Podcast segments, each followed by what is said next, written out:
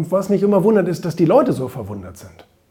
Die gucken sich sowas an und denken, das ist jetzt alles völliger Zufall. Nein, es ist nicht. Es ist alles bis ins kleinste Detail geplant.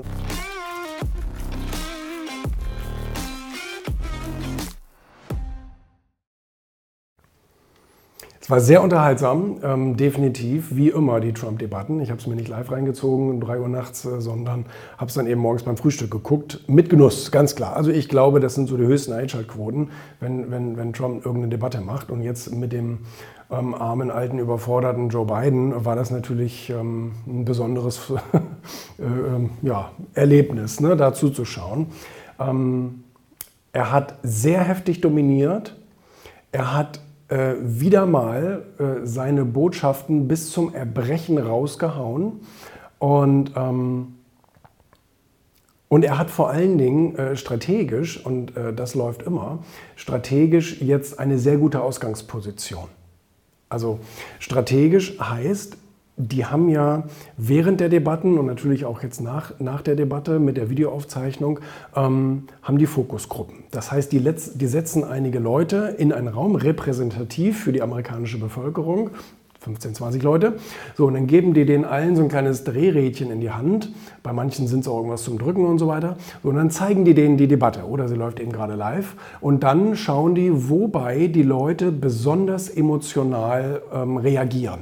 Und diese Themen, wo die Leute reagieren, das wird dann zum Bestandteil, zum Hauptbestandteil der folgenden Debatten. Das heißt, Trump ist immer sehr ergebnisoffen und guckt sich als Populist an, ähm, worauf reagieren die Leute, worauf haben die gerade Bock. Ne? Und deswegen haut er auch während so einer äh, anderthalbstündigen Debatte, haut er einfach alles raus, was ihm überhaupt nur einfällt. Alles. Also je, jegliches Thema, was irgendwie mit Amerika oder der Welt zu tun hat, schmeißt er irgendwo mal in den Raum, beziehungsweise schmeißt sie seinem Kontrahenten an den Kopf. Und dann gucken die im Nachhinein, was davon hat denn besonders gut funktioniert. Ne? Und er hat ja nun auch über den Sohn von beiden geschimpft, der dann irgendwo Millionen abgegriffen hat, obwohl er irgendwie gar keine Ahnung hatte und bla bla bla.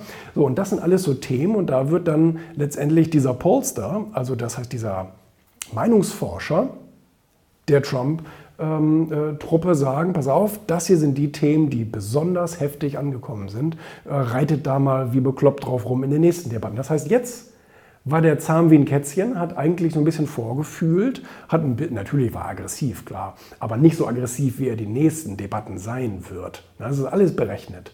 Ähm, und in den nächsten Debatten konzentriert er sich dann auf diese Punkte und haut da immer wieder drauf, bis es auch der letzte Zuschauer verstanden hat. Ne? Und bis auch äh, dann der Biden da mit seinem gesenkten Kopf, weil das hat Biden sehr oft falsch gemacht. Er stand dann da mit seinem gesenkten Kopf.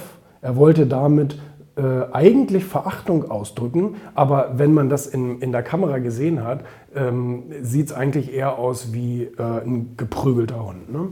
Jedenfalls er hat immer dominiert, Trump. Also Trump hat die ganze Zeit immer unterbrochen, immer. Das ist sehr unhöflich, aber es funktioniert sehr gut. Es funktioniert, weil egal, ob jetzt, äh, jetzt Trump gerade redet oder Biden redet, eigentlich redet immer Trump. Immer, die ganze Zeit. Und wenn, wenn, wenn Biden zwei Sätze sagt, dann sagt äh, Trump falsch, Quatsch, so ein Unsinn, da, da, da, da, da.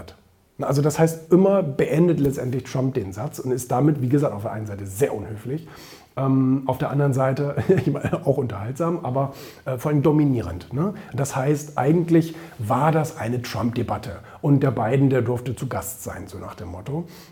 Und äh, war dann halt der Prügelknabe. Und ähm, das ist also, das, das, das ist also alles. Ähm, äh, und was mich immer wundert, ist, dass die Leute so verwundert sind. Die gucken sich sowas an und denken, das ist jetzt alles völliger Zufall. Nein, es ist nicht. Es ist alles bis ins kleinste Detail geplant. Es wird ja wochenlang geübt. Also jede Frage, die irgendwie vorkommen könnte, die laden sich Journalisten ein und sagen, komm, mach mich mal fertig. Stell mir mal die fiesesten Fragen, die dir einfallen. So, und dann antwortest du da so lange drauf und trainierst so lange, bis du die perfekten Antworten drauf hast. Ne? Und ähm, das heißt, es ist ja alles orchestriert. Das ist ja kein Zufall. Und auch eben diese ganzen strategischen Planungen, die dahinter stecken, sind eben kein Zufall, sondern es ist alles alles Teil eines Masterplans sozusagen. Und das hat Trump wirklich sehr, sehr gut drauf. Also ähm, er hat eine ganz klare Kante, eine ganz, ganz klare Kante. ähm, bedeutet, die Leute wissen, wofür er steht, weil er es ihnen bis zum Erbrechen auf den Kopf zusagt. Er sagt, ich mache dies, ich mache das, ich bin der Größte, Jobs, Jobs, Jobs und so weiter und so fort. Und nichts anderes fällt den Leuten dann ein.